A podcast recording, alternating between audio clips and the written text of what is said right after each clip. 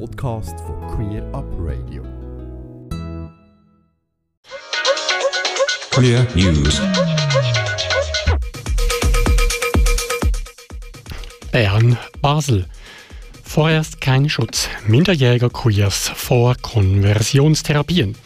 Mitte Juni hat der Nationalrat eine Motion zum Verbot von sogenannten Konversionstherapien für Minderjährige verworfen, da er die zweijährige Frist verstreichen ließ. Während dieser Frist hätte die Motion behandelt werden müssen. Sowohl die LGBTIQ-Dachorganisationen als auch der Motionär Martin Ladold sind mit dem Vorgehen verständlicherweise nicht zufrieden. Konversationstherapien sind für betroffene Personen erwiesenermaßen höchst traumatisierend. Jugendliche sind dabei besonders verletzlich. Im Gegensatz zum Schweizer Parlament haben die Kantonsparlamente von Genf und Basel-Stadt den Handlungsbedarf erkannt. In Genf wurde ein entsprechender Gesetzestext bereits verabschiedet. In Basel-Stadt wird der Große Rat im Herbst über einen Antrag auf Einreichung einer Standesinitiative beraten. Bern, Zürich. Neue Broschüre zu Rechten von LGBTIQ. Die Städte Bern und Zürich haben gemeinsam eine Informationsbroschüre veröffentlicht, die auf rechtliche Fragen eingeht, die mit der sexuellen Orientierung, der Geschlechtsidentität oder der Variation von Geschlechtsmerkmalen zusammenhängen.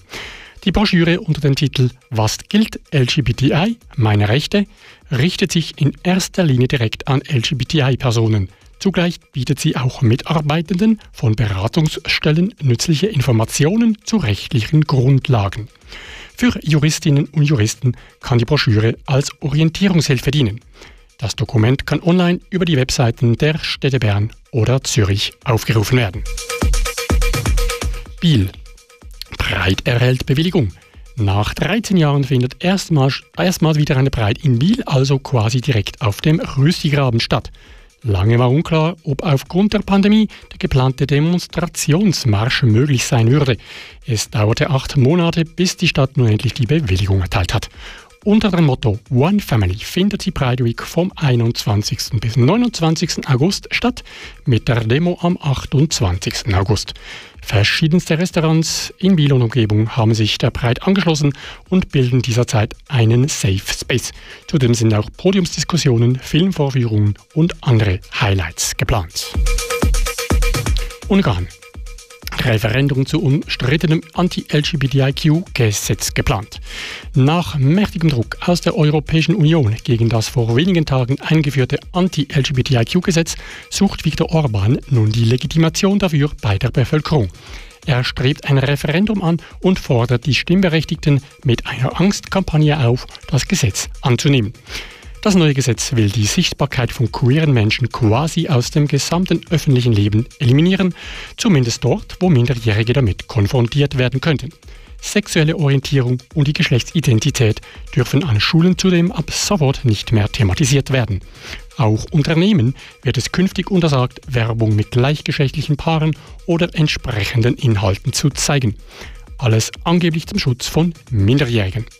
Die EU-Kommission und 17 Mitgliedstaaten forderten Ungarn auf, das Anti-LGBTIQ-Gesetz zurückzunehmen. Und dann gehen wir auch gleich zur EU. Verfahren gegen Polen und Ungarn wegen der LGBTI-Diskriminierung.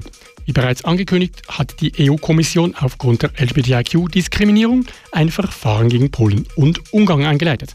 Hintergrund in Ungarn, wir haben es gerade gehört, ist das Gesetz, das Themen rund um die sexuelle Orientierung und die Geschlechtsidentität verbieten will. In Polen sind es die sogenannten LGBT-Free Zones, gegen die die Europäische Union, Europäische Union nun juristisch vorgeht. Man habe jeweils ein Vertragsverletzungsverfahren eingeleitet, erklärte die EU-Kommission. Die beiden Länder haben nun zwei Monate Zeit, um zu reagieren. Der nächste Schritt dürfte dann eine Klage vor dem Europäischen Gerichtshof sein. Und da galt die Überleitung zum Europäischen Gerichtshof. Russland. Gericht für Anerkennung homosexueller Paare in Russland. Der Europäische Gerichtshof für Menschenrechte hat Russland verurteilt, weil es keine offizielle Anerkennung für homosexuelle Paare zugelassen hat. Russland verstoße damit gegen das Recht auf Achtung des Privat- und Familienlebens der Europäischen Menschenrechtskonvention, wie das Straßburger Gericht letzte Woche mitteilte.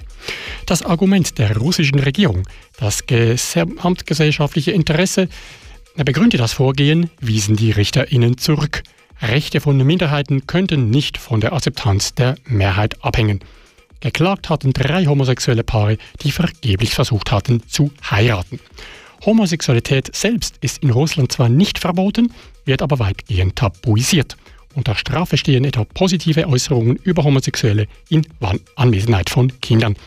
Russland ist als Mitglied des Europarats an die Urteile des Gerichtshofs gebunden. Der Europarat hat allerdings wenig Macht, eine Umsetzung der Urteile des Gerichtshofs zu erwirken. Und dann noch eine positive Nachricht aus den USA. Outing von Profi-Eishockeyspieler.